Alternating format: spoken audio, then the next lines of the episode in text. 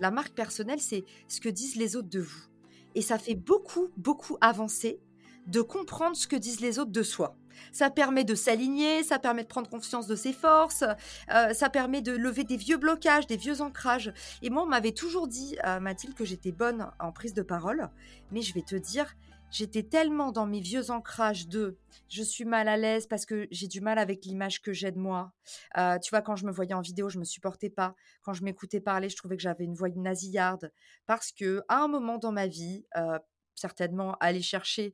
mais vous et moi, ça va être certainement autour de l'adolescence qu'on s'est construit, ces blessures qui mettent des années à réparer de bah, ce moment où tu étais au tableau, où tu as sué toutes les sueurs, toutes les sueurs de ton corps parce que genre on t'a posé la mauvaise question en mathématiques. Et je pense que les Français sont tellement nuls pour nous donner la fièvre de la prise de parole en public. Quand tu vois les Américains, c'est des bêtes de scène. Le moment où ils sont en prise de parole en public, ils se sentent magnifiés, ils se sentent starifiés. Et nous, quand tu demandes aux Français comment on se sent quand on fait une prise de parole en public, les Français, ils vont te dire, je me sens vulnérable, euh, je me sens en danger. Et, pourquoi? C'est parce qu'on nous a mis devant un estrade pour euh, faire des exercices aussi traumatisants que mon beau-fils qui a 11 ans et qui me dit, on me fait réviser des tables de multiplication par cœur et on me dit, euh, un tel, tape de 9, euh, truc, euh, tape de 8. Et les gamins, ils sont sidérés, ils sont terrifiés. Et voilà ce qu'on nous apprend de l'exercice de la prise de parole en public. On en fait un, exercice non pas de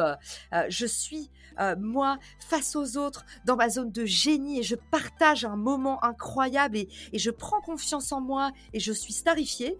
nous, on nous dit non, c'est un moment où c'est piégeux, potentiellement les autres vont se moquer, tu es dans une situation d'évaluation qui est terrible.